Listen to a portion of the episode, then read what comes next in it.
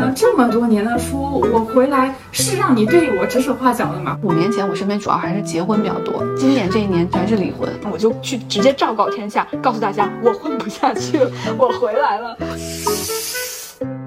大家好，我是西西，今天是中刚好来北京出差，看这个视频的大部分朋友应该都是通过我们三位半年之前的那条视频认识我们的，所以今天就当做是一次重聚。姓名：西西，佳佳，适中，宿舍房号，二六零，现在的行业，内容和营销，嗯，销售，法律服务行业，年龄三十二点九岁，三十四点九岁，刚满三十四，这半年在哪里？北京、深圳、曼谷、伦敦。你们有碰到过中年危机吗？随着年龄的增长，当我面对一个全新的东西的时候，我的心态发生了很微妙的变化。不管是行业还是话语体系，有一种隐隐的锯齿。当我和零零后面对同样的话语体系的时候，我的运用的娴熟程度，我对于背后的语境的理解，可能就不不再是一样的了。最近同事给我发表情包，我都会回握手、玫瑰、太阳三件套。就我已经放弃构图了，中年人就该有中年人的样子，就是用用，就是我经常会存九零后的表情包。哦，我在表情包上都还挺断舍离的，我就两页，不是多与少的问题，是我无法精准的运用它。今天出去跟 Eric 说话，他看着我来了，突然就把聊天界面关了，我当时就。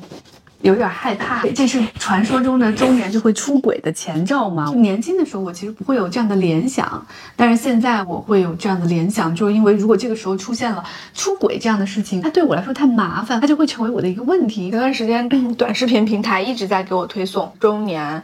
丈夫出轨的女性要如何选择这之类的，这个担心让我感受到了中年危机的存在。你是感性上有这样的担心，还是说感性和理性你都觉得具有发生的可能呢？理性上是这样的，你们两个要解决的问题特别多。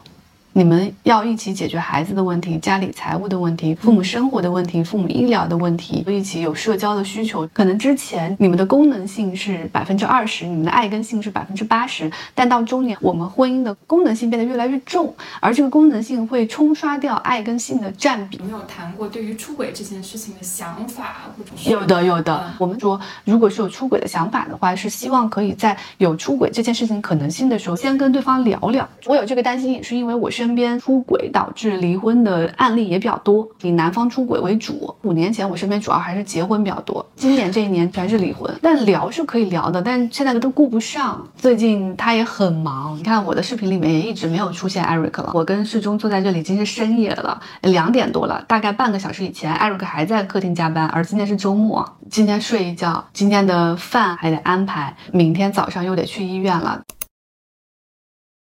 中年美好的东西，佳佳有吗？当我们有了阅历，有了一些资源和财富的积累之后，自身面对不同事情的风险的承受能力是增大的。当你经历过大小挫折之后，再来到新的挫折的时候，发现它可能是之前的挫折的某一个变量。那么，只要当时你还没有倒下，心里面就会多了一些此次也不会倒下的底气。很赞同啊！碰到人生低谷和高峰的时候，你都好像在开拓你的上限跟下限，就是你人生的方差。甚至有时候那种挫折的感受和胜利的感受，都只是一种感受而已，跟那个挫折本身它的大小没有什么绝对的关系。年轻的时候，整个世界其实自我特别大，都从自己的体验、感受、逻辑出发去看这个世界。别人不能说完全不存在，但是别人真的好像没那么重要。随着年龄的增长，我看着这个人的时候，我并不是把他作为一个他者在看的，或者一个附属品在看。当身边的人他真正的得到了发展时候，我会站在他的角度为他感到高兴，而不是像过往，我作为朋友，我当然为你高兴，但同时我会马上映照到自己，说我是不是。没有取得同样的进步，是不是自己不够优秀啊之类之类的？我们的孩童时代是一直一路比较过来的，于是像师叔说，习惯性的思维就是当别人做到 A 的时候，而我没有做到，那么在那个人获得 A 的同时，是不是也在反思自己是不是有哪些做的不好的地方？我觉得我们深陷于攀比带来的快感和痛苦之中。人到中年了之后，我也发现自己的这种攀比欲慢慢慢慢的就消失了，我能够把自己看成自己赛道上的唯一的那个人。接受了自己的普通，我们只是追求做一个优秀的普通人。在这样的情况下，那个事情能够很持久、很持久、很持久的去做，才能做成。最近在工作上遇到一些年轻人，我发现他们确实特别有爆发力。但是他们合作了两三个月之后，丧失了他原来的那种热情。年轻的人，每个人都可能有这三个月的这个爆发力，但是，呃，能够让这个事情以一个能够接受的速度在一直往下推进下去，其实这个是把人和人区分开的，而不是那个激情把人和人区分开了。在年轻的时候，经常会看到很极端、很激进的人，取法其上，得其中，这样才能推动呃改革就往前走一步。但是中年人一直想的是这事儿。能不能持续下去，能走多远？所以他给的解决方法，他不不会是特别激进的，因为激进的它的破坏力特特别大，他就会从这种革新的破坏者变成一个呃持久的建设者。最近读《塔兰的多巴胺》那本书的时候，他对爱情也做了一样的，爱情上头的那个时间其实是很短的，那种我期待接到你的电话，分泌多巴胺变成了在我和你相处的时候，能否在你身上感到。呃，开心，我能否在对你抱有那种疯狂的幻想的同时，也爱当下那个蓬头散发的你？这种转变如果完成了，它就变成了一段非常长久的感情；而没有完成的话，一个人就会反反复复的在寻找这样一个上头的过程。年轻的时候谈恋爱，非常享受那个爆发的过程，却不想下头之后该是怎么样。就算步入中年，也从来没有改变的东西。我对于生活以及对于我周边的人的态度依然很温和，好像没有太经历人生的风吹雨打而变得凌厉了起来，更有攻击性。佳佳到中年一直没有变的是什么？好奇心吧，不管是什么学科，在读书方面依然是想弄明白的。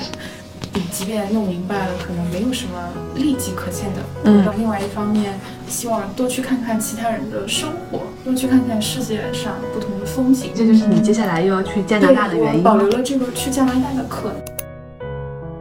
目前为止还没有那么势利，还没有因为一个人世俗的标签对不同的人态度有不一样。保留好奇心也好，保持一个温和善良的态度和不势利的态度，其实真的是非常奢侈的一种东西。我们的教育和能力换来的虽然不是财富，却是。保留这些东西的资格哦，真的，就是因为受到了教育，拥有了强大的工作能力，建构了安全感，我才能够温和。否则是一个强烈竞争的时代，人们是会撕咬。看到有资源的人就要贴上去的那种势力，那是因为没有安全感。恰恰是因为有了这份奢侈，才保留了这些我们觉得可贵的东西，这是非常值得庆祝的。这半年最想推荐给大家的一次内容消费，我。呃，分享一个电影叫《爱情神话》，讲中年人的恋爱，少了很多年轻时候对于浪漫的幻想，但是也同时更从容了。笑什么？我想到我当时看那个老年相亲节目，那阿姨就问那叔叔。身体怎么样？叔叔马上在地上做了几个俯卧撑，意思就是我还可以。我跟你说，看老老年人相亲也特治愈。那里边的那几个上海的中年人呢，他们的人生其实经历了很多坎坷，婚内出轨的、离婚啊，没有那么多可失去的东西了，就突然变得很勇敢，反而会腾出一点点空间给到浪漫。中年在腾出的那一点浪漫的缝隙，有时候你就会觉得特别美好，是不是？佳佳，是。我没有什么可补充的。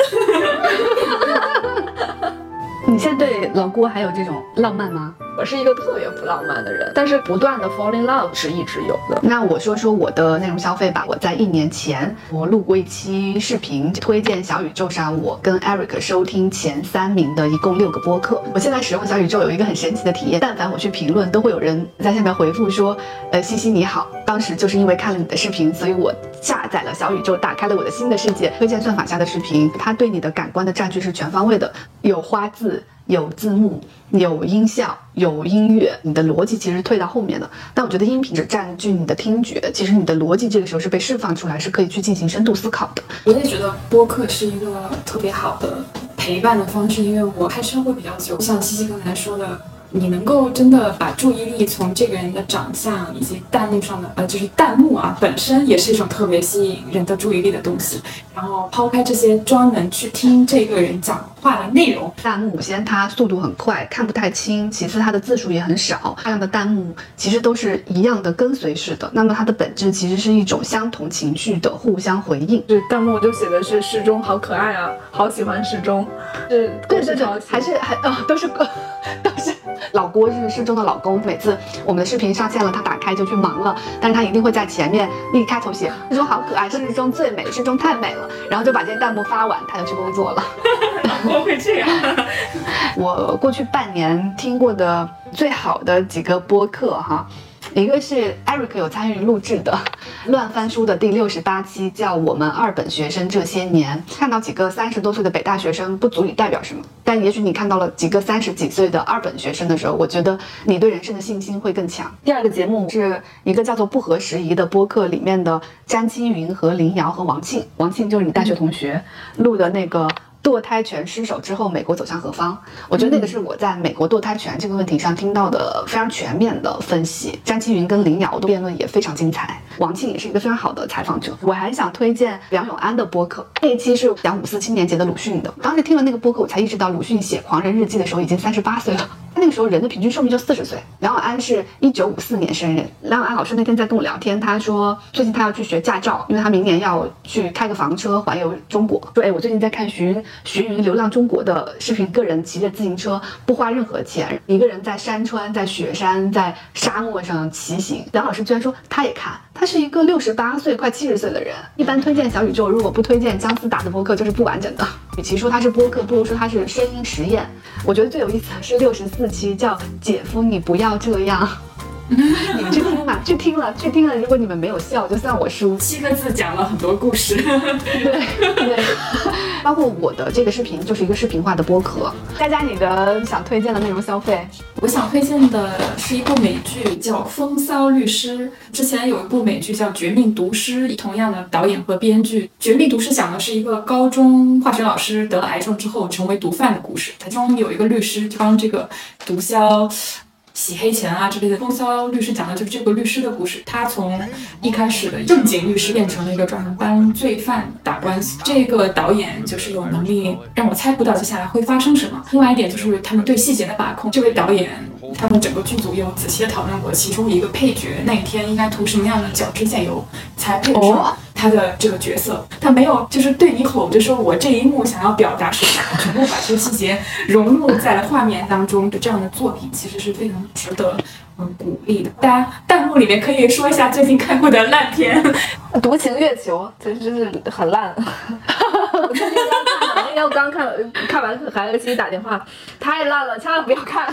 它的剧情是一定可以猜到，最后一定会牺牲，他一定会去救那个动物，就因为人性的光辉，人的细腻的情感没有，都大而化之。嗯，就是这个时候你该哭了，你就会哭。现在对人物的塑造全是脸谱化的，就是女一是这样的，女二是这样的。我们甚至发展出了官配这样的词。但如果一段爱情一开的时候，就知道这两个人在一起还有什么可看的呢？对不对？上次我听到一句话说，在每一个剧里面，你都知道谁是。男主角对吗？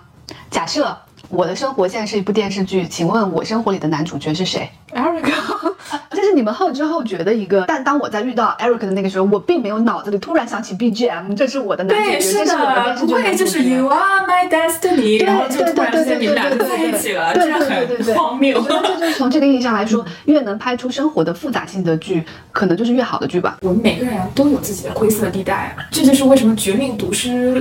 呃，给我印象特别深的是，一开始这位化学老师是一个好人，等到最后的时候，我经常会问自己，他还是一个好人吗？我是否还会站在他的这一边？可是他所有的一切的选择的合集都是合理的、正常。为什么想聊二零二二呢？是因为某种意义上，我觉得二零二二年跟中年的状态很像，充满了风险。现在虽然只是八月，但是就感觉已经过去了非常漫长的一年。其实，在历史的长河中，每一年都在发生非常多的事情。由于大远小的关系，我们现在站在此刻，会产生一种今年很严重的感觉。甚至我同意，今年是一个多事之秋，不光是事情的多与少的问题，而是大家对未来的预期。今年常听到的一句话是。时代的尘埃落在每一个人的身上，都是一一座大山。之前，比如说零八年发生了很多大的事情，它的整个叙事是非常集体主义的，无论是金融危机还是奥运的举办、地震、呃雪灾。今年可能是因为社交媒体的发达，里面出现了非常非常多个体的感受、个人的感受。还有一个重要的点是在于，到了这个年份的时候，我们是感受尘埃最最。首当其冲的那批人，当我们是孩子的时候，是承担的那个人不是我们。这个时候，我们恰好要在整个家庭中是那个扛风险的那个人，所以我们感知会更强烈。二零二二年这个年份，在我们的话语中是一个嗯特别严峻的一个状态。可是对于小孩子来说，不用上学了，很开心，他们不会感觉到尘埃落在了他们的身上。我们这一些人感受尤其深，因为它恰好跟我们的中年是有了一个叠加。对，放在历史的长河上，其实世界各地都会有战争，首相被刺不是第一次，哪怕是封城，对于我们来说也不是第一次。新闻和书不一样的事情新闻是非常及时的当下的，它冲击了你，但是它已经无法再做任何逻辑的延伸了。书的话，它会可能花六到七个小时的时间，只讲一个历史货币的通胀周期。当你感受到那个逻辑链条的时候，再回过来看新闻，我觉得都是一小节儿一小节儿。这几年我感受到的比较大的政治事件，川普上台、脱欧、民族主义的兴起。以前我们在学政治课的那种双重运动的时候，知道人类历史周期就是这样的，就是从一个全球化的时代变到民族主义，再全球化，它出现到一个顶端的时候，也必然会从这个极端变回到另一个极端。可能我们只是感受到了这个这种周期的一小个环节。对，这就是人的生命尺度的限制。人的生命就那么几十年，它能覆盖住的完整的周期基本上是不可能的，嗯只能见到这个周期当中的一部分，所以它就会有一个乐观的基调或者悲观的基调它。给我特别大的一个冲击是。过往我们在政治课上学习到和平与发展是当今世界的主题，这个有效期比我想象的要短。尤其是如果现在看视频的那些比我们年轻的人，我们小时候是经历过经济的急速增长、和平、人口红利等等的，然后忽然啊，小学就六年，疫情占三年，疫情占就是三年，对，这我们每个人都会处在时代上升或者下坡的一个阶段。但凡你是一个对人类历史周期比较了解的人，可能你都会是一个悲观的人。在人类历史上，和平、经济发展一直顺遂，没有战争，这些就是非常短暂的。我们是属于非常非常幸运的一代人，因为生在了中国，生在了八十年代末，而且我们还有一个背景是，我们从中国的小地方来到了一线城市，无论是从时间的维度上，还是从空间的维度上，都是走向一个越来越好的状态的人。我们可能都是非常乐观的人啊。我们这辈子前三十，你感受到的全都是积极的循环，这奠定了我们心里比较乐观的底色。我们把一些历史的偶然跟幸运当成我们人生的常态。比如说，今年我们都没有生活在上海，甚至佳佳从国内回去的时候，你的机票从上海改改签到了广州。如果当时没有改签，你对二零二二年的感知会完全不一样。我表妹她专科学的是空姐，本科学的是旅游。那么就意味着没有找工作的机会了。他现在在家里考西部扶贫项目的公务员，但是一个岗位有一千个人报考。我在北京给他找了一个采购的岗位，但跟他商量了很久，他还是说他对于在北京大城市打拼，他没有信心。当初我们毕业的时候，是否把北上广当成一个非常理所当然的选择？比如以我个人为例，我在大学刚开始的时候，就觉得自己一定会回老家考一个公务员，结婚生子，每个周末把孩子推到公园里面散散步。我从来没有在大城市还是小城市间做特别多的深刻的思考。从小大城市对我就是一个我要逃离的目的地。虽然我家是一个人口三十万的地级市，但是我们的生活很多习惯其实还是来自于县城，来来自于农村，精神上还是比较苦闷的。我从呃初中的时候看一些来自外面的杂志，《新周刊》还有《南方周末》等等，那个时候就。对外面的城市有一些向往，呃，包括当时也看时时尚杂志，女主角她一定是在写字楼上班，有一份体面的薪水。我希望像他们那样活着，不需要向任何人有所交代的活着。当然，在大城市扎根的过程是非常辛苦的。我们上一次聊天的时候，我有讲到，碰到一个强奸犯，跟他进行了搏斗，说服了他，最终光着脚逃走，然后给当时以为的男朋友打电话的时候，对方对我完全没有任何关心。第二天他来了，还是发生了性关系就走了，所以我突然突然意识到，原来他没有把我当成女朋友，他把我当成的是性伴侣。当时我非常的伤心，就觉得，嗯，我一定要凭自己的能力在北京这个地方生活下去。我既没有在回乡这件事情上感受到特别大的痛苦，也没有在在大城市生活中感受到特别大的痛苦。呃，我怀孕的时候，我住在北五环外边，而我工作在二环里，每天要坐比较长的地铁，而那趟地铁是北京当时最挤的地铁。到了我那一站的那个地铁门打开以后，人就会掉下来，要靠后面的人推上去。我怀孕了，而且已经还有点明显的时候，说我要在公司附近租房子，没有那么容易，呃，去马上定下来。有那么几天就是在公司旁边住住酒店，呃，每天都换。可能今天这家有特价，我就住在这家，然后明天那家有特价，我就住在那家，我就背着一个书包，大着肚子徘徊在各个酒店。有一次打包退房，背着那个书包走在天桥上，那个阳光照过来，我在那个天桥上看着底下的楼啊，我当时就是有一种感觉，就是我为什么不觉得自己很惨呢？我有一份很稳定的工作，然我和我的先生每天居无定所，但我觉得也很快乐。我那一天在那个阳光下的时候，我就在想说，有朝一日我回溯我过往的时候，我要记住我此刻的快乐，或者说不痛苦。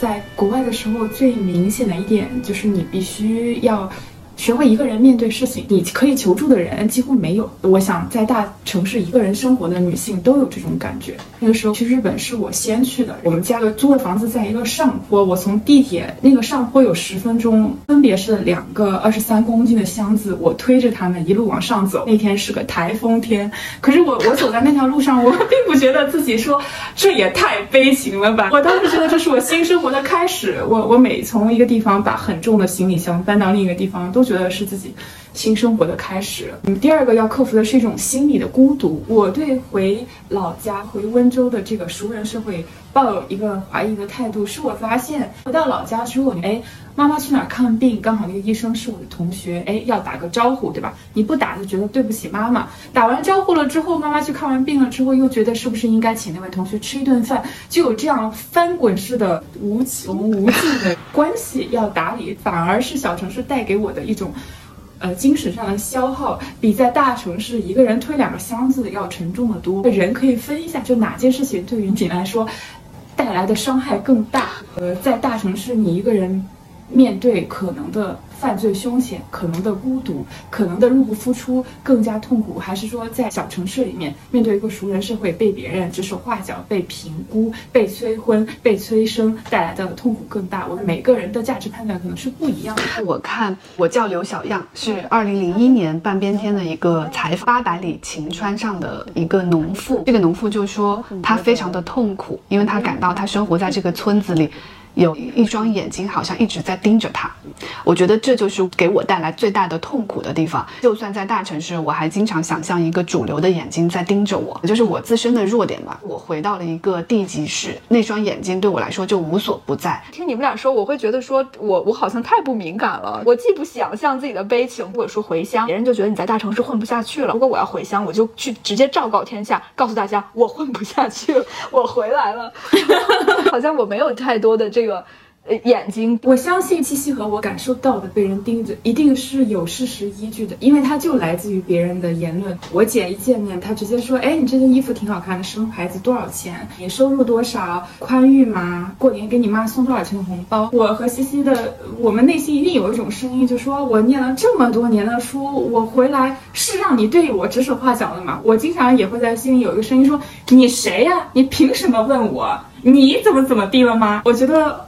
逃离的一双眼睛是非常真实的需求。嗯，其实有时候看上去我们生活在北上广是非常中心的地方，但我觉得对于我们人生来说，这是我们选择做一个边缘的人。你现在是在伦敦吗？你生活在一个国际大都市，可是在我看来，我会觉得佳佳是因为想逃避温州那种非常主流的叙事。我反而在一个大都市的地地方体会到了那种所谓大隐隐于市的快感，因为在英国人的眼里，我是一个外国人；在中国人眼里，因为我太远了，也够不着。在其他的国家。活着比较好的是你同时退出了所有国家的评分体系，而我觉得这一份自由，我又来拿的心安理得。是我考上北大那一刻，我感觉我已经证明了自己了。我慢慢慢慢也在构建自己的体系，于是我就觉得我我可以退出竞争。如果你要质疑我也可以，因为我自己已经不再质疑我自己了。我只希望在我的赛道上，我只有我自己。我在毕业之后两三年意识到了一个非常有意思的点：自由和亲密是两个对立关系。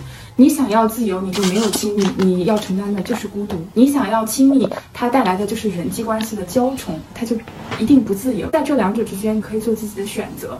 一旦你选了之后，就为自己的选择负责。你的孤独感，这就是你要承担的东西，既要又要是不可能的。哦，你刚才说的法融入当地人的。